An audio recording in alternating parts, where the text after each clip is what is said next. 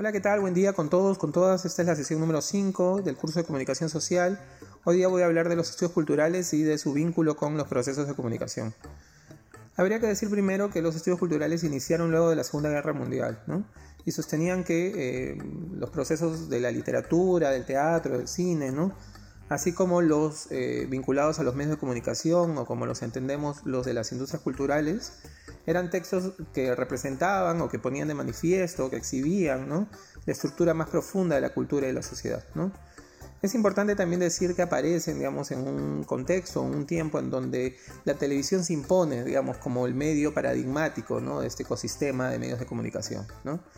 y se impone a partir sí de su penetración, digamos, en, los hogares, pero también a partir de su generación, digamos, constante, no, solo de contenido, sino también de carga ideológica. En ese sentido, digamos, la, televisión forma parte, digamos, de la preocupación de los, eh, inicial de los estudios culturales, ¿no? Hay, digamos, varios representantes, ¿no? Pero sin embargo, eh, en su mayoría, los estudios culturales, o en todo caso el inicio, la génesis, ¿no? De los estudios culturales están vinculados a, eh, eh, digamos, pensadores que, digamos, surgieron, ¿no? De, la escuela de Birmingham, ¿no? En Gran Bretaña. Digamos, autores interesantes, ¿no? son, sin duda, Raymond Williams, ¿no? Eh, que, que, no solo indagó, digamos, en los procesos de, comunicación, sino también en procesos como los literarios, los artísticos, etc. Otro autor interesante, importante, es Stuart Hall, ¿no? de quien además nos vamos a ocupar hoy día. ¿no? Él también, digamos, definió, digamos, algunas de las bases ¿no? de, de, los estudios culturales, ¿no? a partir sobre todo esta mirada ¿no? Eh, que indaga en el proceso cultural ¿no? y sobre todo en las funciones ideológicas de los medios de comunicación. ¿no? Eh, sin, duda, digamos, en los últimos 20, 30 años los estudios culturales han tenido un impacto, digamos, bastante importante ¿no? en, la, academia, en las universidades, en la, en, en, los espacios de generación de pensamiento, ¿no? Y han servido, digamos, como marco conceptual, ¿no? Eh, de abordaje de muchas de las prácticas del mundo de las humanidades, del mundo de las ciencias sociales y evidente también desde el, para el mundo de las comunicaciones. En ese sentido también hay que decir que se trata de un, como decíamos cuando revisamos los paradigmas, de, un, de un paradigma, de, una escuela de pensamiento, ¿no? Eh, que da cuenta de un encuentro de disciplinas. En ese sentido los estudios culturales no buscaban, como diría Miquel Rodrigo, crear un ámbito de estudios perfectamente definido, ¿no? O crear una disciplina única, ¿no? Sino más bien eh, se trata de una disciplina, ¿no? O de un aparato, digamos, metodológico de pensamiento, ¿no? Eh, que da cuenta del encuentro de distintas disciplinas, ¿no? como son la historia, la sociología, la lingüística, la antropología, el psicoanálisis, etcétera, etcétera. Eh, eso es importante tenerlo en cuenta, ¿no? que no, se circunscribe, digamos, ¿no? Eh, en, una sola disciplina, ¿no? sino que es, es, es, como que la síntesis de varias. ¿no? Y como les decía también en, un episodio pasado, lo interesante de los estudios culturales también es que proponen, digamos, una ampliación del, del propio eh, aparato metodológico, ¿no? O sea, si, si, se usan además distintas disciplinas, también se usan, digamos, para acercarnos a los objetos de estudio, distintas metodologías, ¿no? Eso también es importante decirlo, ¿no? Stuart Hall, y esto es quizá lo, en lo que me quería centrar en el capítulo de hoy, propone que los medios de comunicación tienen algunas funciones ideológicas, ¿no? Él señala tres funciones, ¿no? La primera tiene que ver con el suministro y construcción selectiva de conocimiento social, ¿no? Es decir, dice Stuart Hall que los medios suministran discursos a partir de los cuales los grupos o las clases construyen una imagen de sus vidas, ¿no? Eso es interesante también pensarlo desde la propia práctica del mundo o desde el propio consumo de, nuestra, de, nuestro, de los medios de comunicación. Es decir, cómo se instalan no solo en, en los niños, en las niñas, sino sobre todo en quienes consumimos medios de comunicación, algunos arquetipos o estereotipos vinculados, digamos, a grupos, a prácticas, etc. ¿no?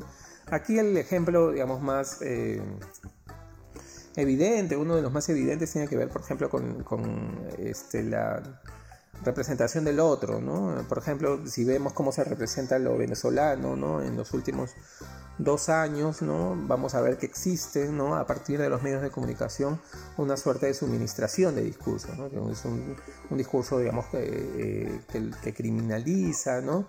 Que denuncia, ¿no? Eh, y que a partir de esta imagen que se construye del otro, ¿no? Eh, la población, diría Stuart Hall, construye, digamos, una imagen precisamente de sus vidas y significados y prácticas, ¿no? Y también de sus valores, ¿no? Constantemente esto lo podríamos ir eh, eh, eh, observando, viendo, no solo en, la prensa, ¿no? Incluso en la ficción, ¿no? Cómo la ficción da cuenta, digamos, de estos estereotipos, ¿no? El, digamos, el, programa, digamos, televisivo más exitoso de los últimos 10 años, ¿no? En el Perú, que, que se llama al fondo hay sitio, no daba cuenta de esto, ¿no? En cómo cada eh, personaje era una categoría, ¿no? Representaba un estereotipo, ¿no? Uno podía ubicarse, digamos, en, estos estereotipos, ¿no? Y precisamente eh, eso tiene que ver con la segunda función ideológica, ¿no?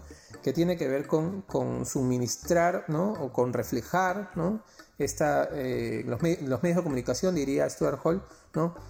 Reflejan, ¿no? Eh, esta pluralidad, ¿no? Suministran un invento constante de los léxicos, estilos de vida ideologías, ¿no?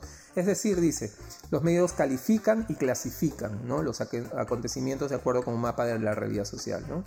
Y es interesante esto también vincularlo con la lógica de la agenda setting, ¿no? O sea, de un cúmulo de información ¿no? que constantemente ocurre, digamos, en el país, ¿no?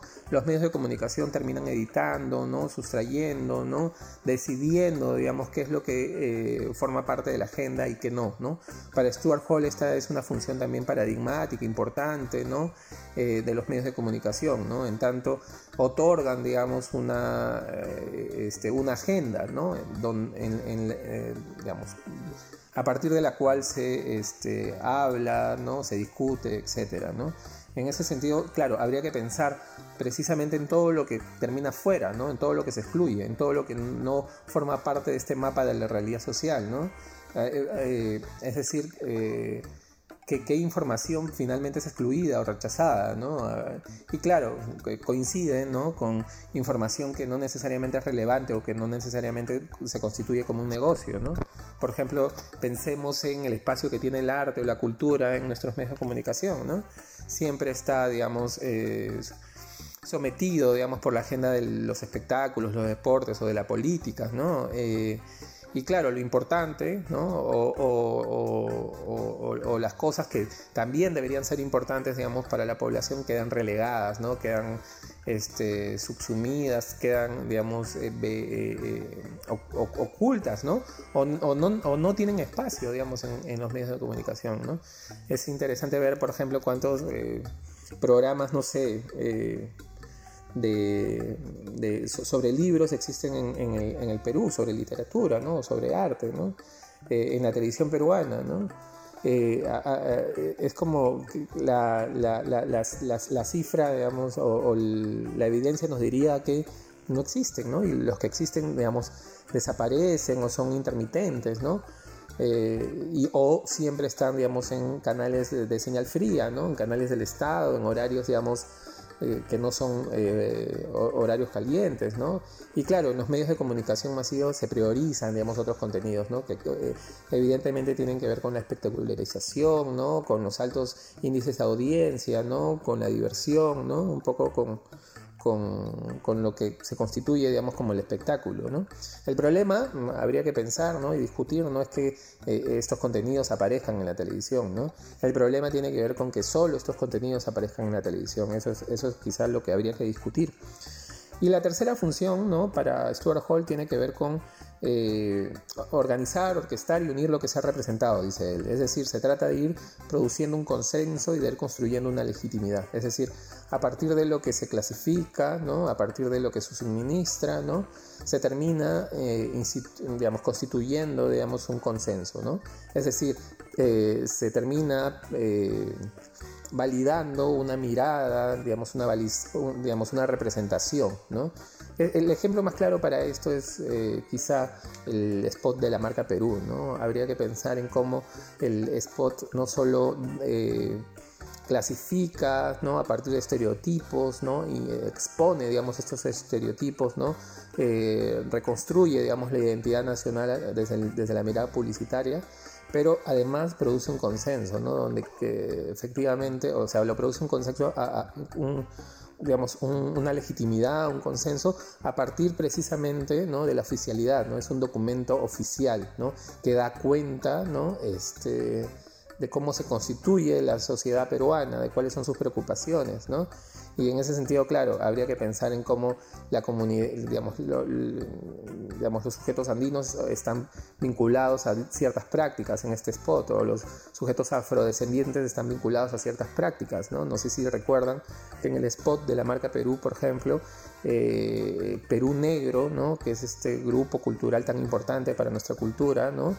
Eh, tiene un espacio, pero es un espacio festivo, ¿no? De música, ¿no? o sea, de, de, evasión, ¿no? Este, de baile, ¿no? Y claro, se constituye, digamos, a, la comunidad afrodescendiente o a Perú Negro vinculada, digamos, a ponerle alegría a esos espacios, digamos, aburridos eh, eh, que, que, son exhibidos en el spot. ¿no? Lo mismo sucede ¿no? si vemos a los sujetos o a las personas andinas, ¿no? en cómo están representadas, ¿no? o a los sujetos criollos, ¿no? este, eh, también representados, ¿no? Este, cada uno aparentemente, y esto es lo interesante y lo que le interesaría mucho a Stuart Hall, constituyen y representan, digamos, un estanco de la sociedad, ¿no?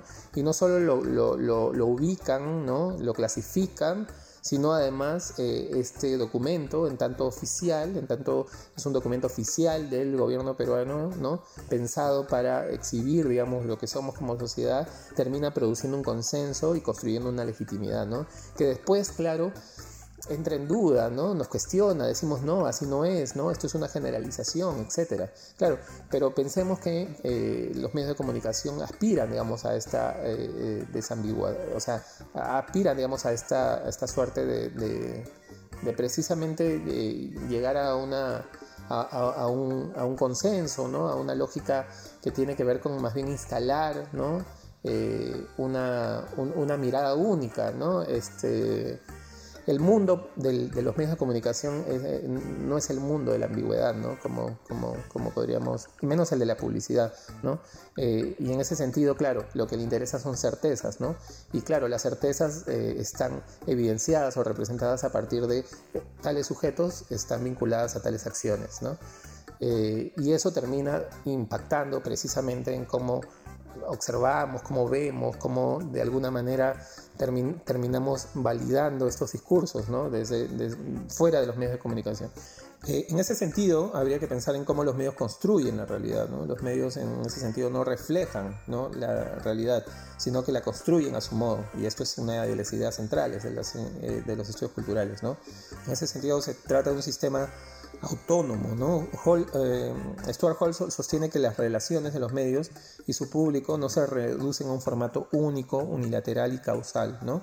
y que habitan diversos tipos de lecturas. ¿no? Está por un lado la, lectura dominante, en donde el medio digamos, termina imponiéndose, otra lectura de carácter más negociada, ¿no? en donde el público y la audiencia negocian, digamos, pactan, ¿no?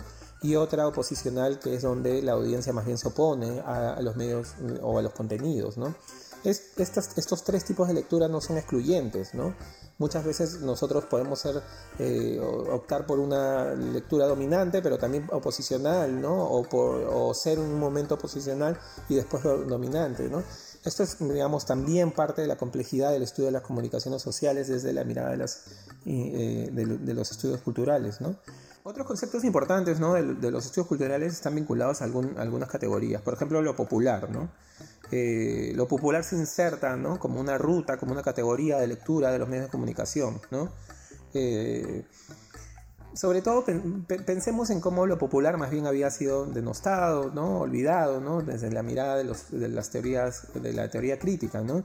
Lo popular en ese sentido, este, a partir de los estudios culturales, eh, tiene una revalorización, ¿no? Y entonces se revalorizan, como diría Jesús Martín Barbero, las articulaciones y mediaciones de la sociedad civil, es decir, precisamente la comunicación en proceso, ¿no?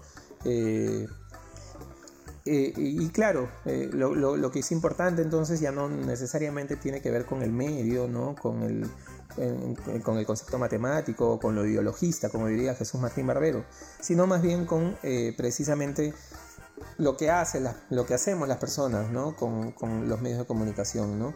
lo que como el, proceso de comunicación social es un proceso en constante movimiento, diría Jesús Martín Barbero, ¿no? Es decir, un proceso, pues, eh, eh, se trata de un fenómeno constantemente en proceso, ¿no? Y eso es interesante también traerlo a, la discusión y es algo con lo que colaboran, digamos, los estudios culturales. Otro concepto, y quizá con esto ya podemos ir cerrando el episodio de hoy, tiene que ver con lo nacional, ¿no? Y lo nacional aparece precisamente en en contraste, ¿no? En relación a lo global, ¿no? Sobre todo en un mundo como el nuestro, ¿no? Que aparece como un mundo globalizado, ¿no? Eh, los estudios culturales también exponen, digamos, los límites de la globalización, ¿no? En tanto hay un constante eh, conflicto entre eh, lo, que supo lo que se supone, digamos, la digamos, el mundo global ¿no? y el mundo de, lo local. ¿no? Habría que ver cómo constantemente en los medios de comunicación esta, eh, esta tensión se exhibe ¿no? y, y quién y esta es una pregunta, digamos, quizá un poco más compleja, ¿no? ¿Quién gana y quién pierde, ¿no? La gran pregunta tiene que ver con eso, ¿no? Con qué es lo que finalmente termina imponiéndose, digamos, en los medios de comunicación, ¿no? Y claro, si vemos, ¿no? La evidencia, eh, eh, ¿no? Precisamente lo que se impone, ¿no? Es una es un discurso ¿no? Eh, global, ¿no? que claro, termina impactando sobre todo en las propias características, en las especificaciones, en las particularidades de una sociedad, ¿no? y que termina no solo eh, escondiéndolas, sino... Eh, digamos, termina interpelándolas, ¿no? poniéndolas en duda, olvidándolas en muchos casos. ¿no? Basta con mirar, por ejemplo, lo que sucede en el cine o en la televisión, o en el cine. ¿no? Eh, y, cuántas películas, digamos, de Hollywood se estrenan, ¿no? Se presentan, ¿no? En comparación a películas, no digo solo peruanas, ¿no? Porque claro, alguien me podría decir, ah, pero no hay tanta producción, sino latinoamericanas o que reproducen, digamos, otras realidades, ¿no? Eh, la imposición, digamos, de los contenidos, ¿no? de lo global, ¿no? Termina, digamos, articulándose a partir de precisamente la potencia, ¿no? Eh, y del poder de la industria cultural del cine, ¿no? Y claro, eh, habría que pensar en cómo crecemos, ¿no? Con qué discurso, ¿no? O con qué, digamos, mapa de contenidos o con qué narrativas, ¿no? Constantemente eh, crecemos, ¿no? Y claro, tiene que ver con precisamente el acceso, ¿no? Con una suerte de dominación de este discurso, ¿no? Que, dirían los estudios culturales, termina impactando y afectando precisamente lo nacional o lo, o lo local, ¿no? Bueno, entonces pensemos en eso, ¿no? En cómo eh, los estudios culturales proponen, ¿no?